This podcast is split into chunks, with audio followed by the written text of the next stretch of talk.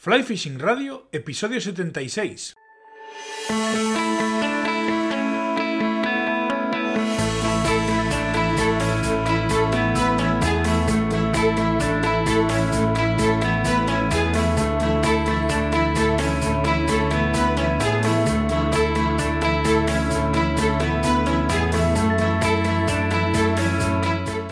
Bienvenidos a un nuevo episodio de Fly Fishing Radio, el primer podcast de pesca con mosca en español. Soy Miquel Coronado y durante la próxima media hora vamos a hablar de pesca con mosca.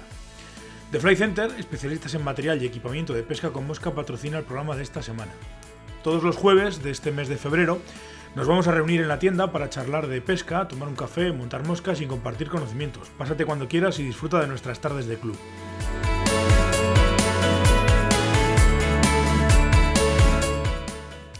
El pasado domingo vi en Facebook un enlace a la noticia publicada en el periódico asturiano La Nueva España, cuyo titular era Los pescadores del Narcea llevan su proyecto de repoblación a Navarra.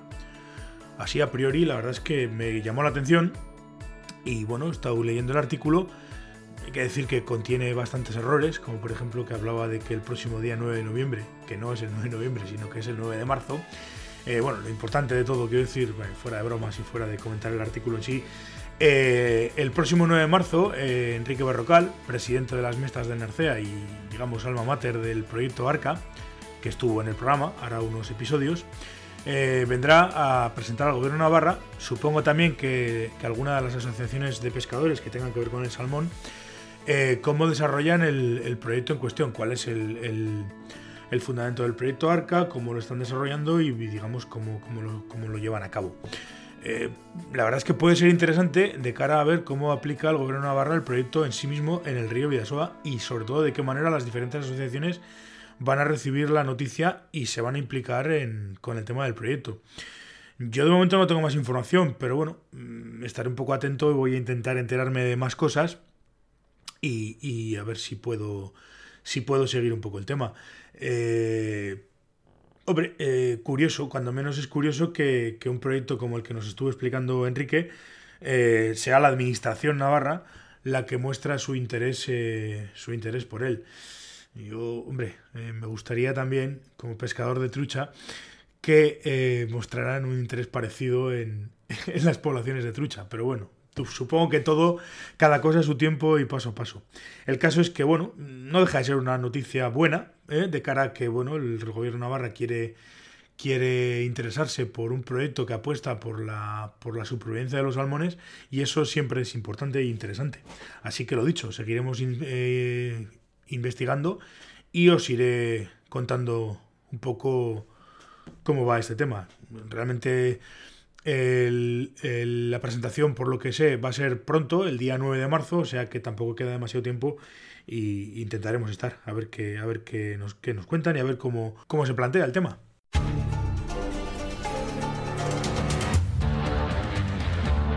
Click and Fish, la app con la que puedes organizar tus salidas de pesca, nos ofrece el tema de la semana.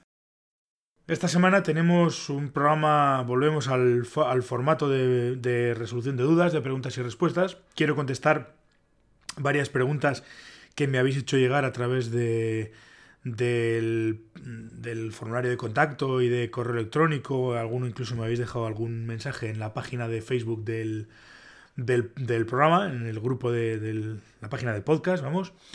Y bueno, eh, quiero, quiero ir respondiendo las preguntas un poco eh, a todos, ¿no? Para, para, para resolver vuestras dudas. Eh, entonces vamos a pasar directamente a las preguntas de este mes de febrero. Entonces la primera, mm, que me llega por correo electrónico, me dice así. Hola, me llamo Alberto y hace poco que he empezado con la pesca con mosca. Tengo la siguiente duda. he encontrado, tengo una vieja, una caña vieja de 9 pies que viene marcada como línea 5 o 6. ¿Qué línea le pongo? ¿Una línea 5 o una línea 6? ¿Qué diferencia hay entre usar una o usar otras? Bueno, eh, Alberto, lo primero, gracias por contactar con, el podcast. Eh, la verdad es que pasa a disfrutar mucho con, con este con este, esta afición, este deporte, ya verás que, te lo vas a pasar bomba porque esto es una, una, gozada. Y respondiendo a tu pregunta, pues te voy a decir, en principio, bueno, eh, las líneas, todas, todas las líneas, las numeraciones, es un, estándar un poco viejo, pero bueno, de momento es el que tenemos y es la forma de numerar las líneas. Todas las líneas, como digo, se rigen por el estándar de la AFTMA, eh, que las numera según el peso de los nueve primeros eh, metros. Dejaré en las notas del programa eh, un enlace al episodio de las líneas para que si tenéis alguna duda pues la podáis, la podáis comprobar allí o la podéis, o la podéis revisar en, en, el episodio específico de líneas. que una caña esté marcada para línea 5 quiere decir que es la línea que el fabricante de la caña recomienda. O sea, yo te puedo marcar una caña con línea 5, línea 6, línea 4 y yo te recomiendo que utilices esa línea. No es obligatorio que la uses. O sea, eso no quiere decir que, no la puedas usar con cualquier otra línea. Te dice que la que, el, fabricante te recomienda, el fabricante de la caña te recomienda, es, una línea 5. Eh, la diferencia fundamental entre usar una línea u otra es que depende de la, caña, de la línea que le pongas, vas a notar la caña más blanda o más dura. ¿Y por qué lo vas a notar más blanda o más dura? Pues es muy sencillo. Eh, al pesar distinto, eh, las, dos líneas, al pesar la línea 6 más que una línea 5, si tú estás con una línea 6, la caña va a, hacer, va a flexionar de una manera, y si tienes la misma cantidad de la línea 5, al pesar menos va a flexionar de una manera, de una manera distinta. Por tanto, ya te digo, eso ni es bueno ni es malo, es simplemente una, una, una posibilidad, ¿no? Hay veces que nos interesa eh, sobrelinear una caña, pues porque queremos luchar contra el viento, porque queremos manejar más línea sin que nos, eso nos implique más esfuerzo, y a veces nos va a interesar infralinear, porque queremos pescar de punta, porque, por una serie de cosas. En principio, ya digo, no es ni bueno ni es malo. Yo el consejo que te daría es que probases con dos líneas. Si tienes algún amigo alguien, algún conocido, o, o, tienes la posibilidad de poder hacerte con dos líneas, una línea 5 y una línea 6, pruebes con las dos veas la diferencia de comportamiento de la caña y te quedes con la que más te interese. No te voy a decir si va a ser la línea 5 o la línea 6 porque ya depende de tu forma de lanzar y depende de un montón de cosas. Pero el consejo principal es ese, que pruebes con las dos cañas y que veas esa diferencia de comportamiento de la caña, cuál va a ser, cuál es la que más te la que más se adapta a tu forma de pescar. Muchas gracias por, por haberme hecho la pregunta y bueno, voy a seguir con la siguiente pregunta eh, que me la hace llegar también por correo electrónico Marcos y me dice, mm, hola Miquel, tengo un poco de lío con respecto a las líneas. Quiero estrenar esta temporada una línea nueva, pero no termino de decidirme dada la enorme cantidad de líneas que hay en el mercado. ¿Algún consejo? Pues hombre, eh, gracias por la pregunta, es eh, una pregunta también muy interesante. Muchas gracias Marcos. todo depende del río en el que vayas a pescar y de tu destreza como lanzador. Esto es como, como todo. Aquí hay un gran depende, muy grande, porque, bueno, eh, lógicamente depende de lo que quieras conseguir. Eh, partimos de la base de que siempre, de manera normal, eh, hablando de lanzado, va a ser más fácil y sobre todo para, para cualquiera de nosotros va a ser más cómodo si queremos llegar, por ejemplo, a 16 metros volar 10 metros de línea y disparar 6 metros que volar 16 metros de línea y, posarlos. ¿eh? Contra más línea estemos volando en el aire, más control y más, y más bien tenemos que hacer las cosas. Eh, partimos de esa base, entonces hablamos de que eh, en España lo normal, lo normal o lo habitual es pescar entre la mayoría de ríos. Vamos a, va a estar haciendo lances de como mucho 15, 16 metros, como mucho, en río y, metidos en el agua. Eh, por tanto, yo el uso normal de una línea, eh, una línea mm, WWF, usaría una línea con una cabeza entre 8 y 10 metros. Quizás más que 8, entre 9 y 10, 9 y 11 metros sería lo habitual o lo más recomendable. Ahí vas a poder cubrir la mayoría de las situaciones de pesca. Realmente el perfil que más te puede interesar es ese, una cabeza más o menos entre 8 y 10 metros. Ya sabes tú que la cantidad de perfiles que hay en el mercado, eh, eh, en principio responden a que cada, cada uno de los perfiles tiene un uso distinto. No es lo mismo una línea de, para pescar lucios, por ejemplo, que va a tener el peso más adelantado porque vamos a manejar grandes moscas que además se van a mojar, que una línea de competición de lanzado que el perfil es muchísimo más, muchísimo más largo, tiene una cabeza enorme de 15, 18, 20 metros y entonces está pensada para, para, precisamente para eso, para un gran control de línea volando y simplemente disparar un poco más de línea.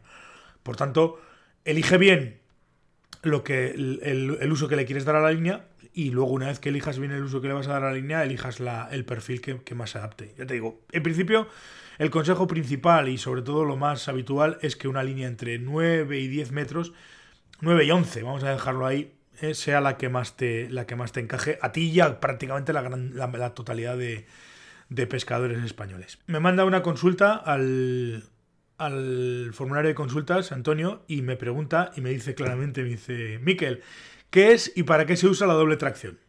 Es una pregunta muy recurrente, gracias por hacérmela, Antonio, eh, muchísimas gracias a ti también. Pues en principio la doble tracción yo te diría que es un recurso gracias al cual vamos a conseguir más velocidad en la línea. Eh, básicamente es eso. ¿eh? Es un recurso en el cual con la mano libre, la que no sujeta la caña, vamos a, conseguir imprimirle más velocidad a la línea. Consiste en que en el momento de las paradas, tanto adelante como atrás, tanto en la parada delantera como en la parada trasera, con la mano libre, que estoy sujetando la línea, lo que voy a hacer es pegar un tirón eh, a la línea. No es exactamente un tirón, sino que es un, un tirón y un rebote. Tú hacemos eh, es un poco complicado explicarlo aquí en sobre, sobre la. O sea, explicarlo de voz, pero voy a intentarlo. Cuando tú haces una parada adelante, eh, la mano, digamos, que sujeta la línea está a la altura de la del carrete y pegas un tirón con rebote y, pasas la mano, la estiras y la vuelves a llevar hasta donde la tenías en un principio y pegas ese tirón. Y atrás lo mismo, cuando tú paras atrás, la mano la tienes a la altura del, carrete, a la altura de, la otra mano, pegas un tirón y vuelves al mismo sitio. Es un, es un tirón con rebote. Con eso conseguimos, ya dicho, meterle mucha más velocidad a la línea. Y sirve la doble tracción para, para, pues eso, para conseguir más velocidad en la línea. Y también otro de los efectos que tiene, un efecto secundario, por decirlo de alguna manera, es que al meterle velocidad lo que voy a conseguir es cerrar un poco más el bucle. Con lo cual la doble tracción, pues en principio nos va a servir para lances de distancia para conseguir distancia, más velocidad de línea, por tanto eh, mm, el control y la, y la distancia voy a poder disparar más línea, pero también es un fantástico recurso para lanzar en corto y sobre todo contra el viento.